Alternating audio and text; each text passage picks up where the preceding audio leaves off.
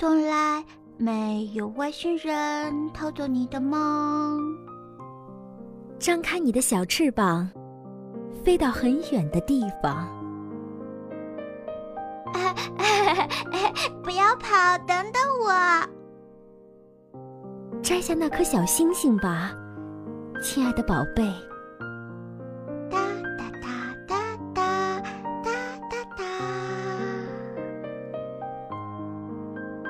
妈妈，你听，是兔子平的声音。是呀，兔子平架起想象的彩虹桥。美人鱼叫他停下来，但他毫不理睬，径直的靠了岸。美人鱼只好游了过来。等他靠近时，王子发现她比他见过的所有凡人女子都美丽多了。他绕着小船游了一会儿。然后一摇尾巴，优雅地跳上了船，以便更仔细地欣赏这些丝绸。王子抓住了她的胳膊，温柔地亲吻她的脸颊和嘴唇。他说：“他以后永远都是他的人了。”与此同时，小船又变回了狼的模样，美人鱼吓得花容失色。她紧紧地抓着王子，希望他能保护自己。就这样，王子成功地抓住了金色美人鱼。陆地上的景色让美人鱼欣喜不已，而且她发现王子和狼并不可怕。现在，他正和王子一起骑在狼的背上。等他们到了金马所在的国家时，王子跳下狼背，将美人鱼也扶了下来，然后带着她去见国王。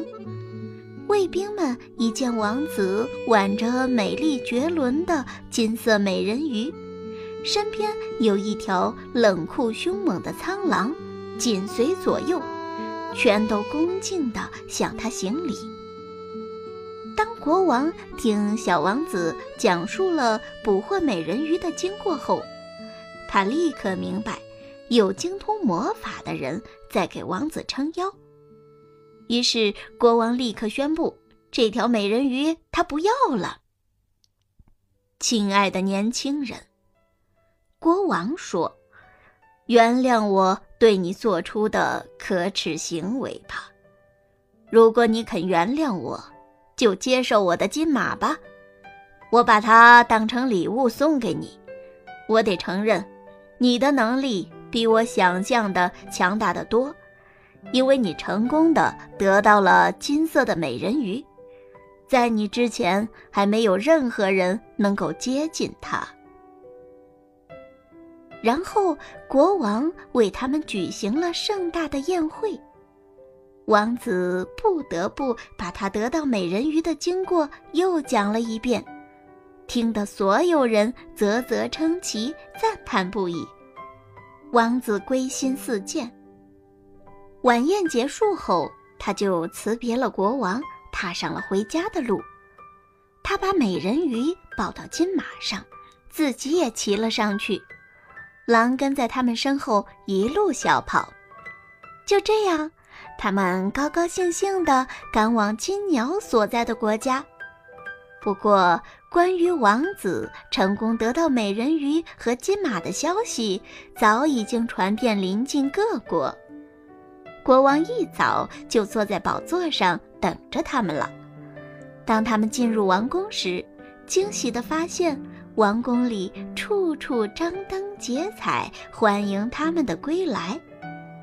国王亲自把他们迎进了大厅，然后有个仆人捧着装着金鸟的金笼子走了进来。国王请求王子接受金鸟作为礼物，并请他原谅自己之前对他的侮辱。然后他对美丽的美人鱼深深鞠了一躬，伸出了他的胳膊，带着他走进了宴会厅。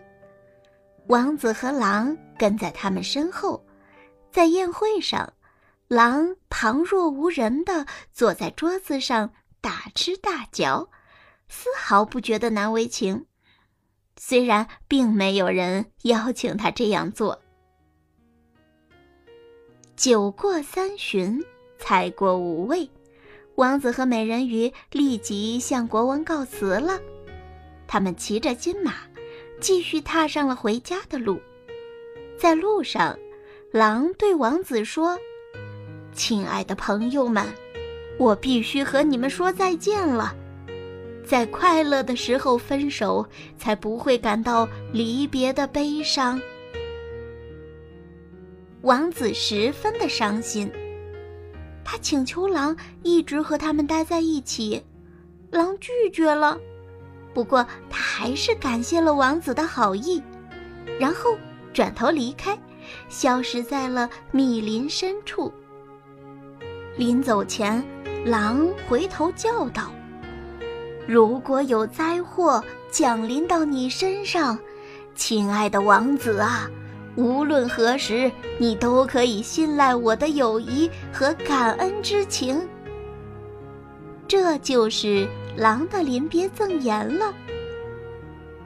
王子看着狼渐渐消失的背影，忍不住流下了眼泪。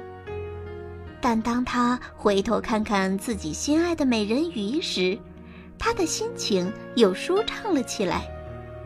然后他们继续高高兴兴地赶路了。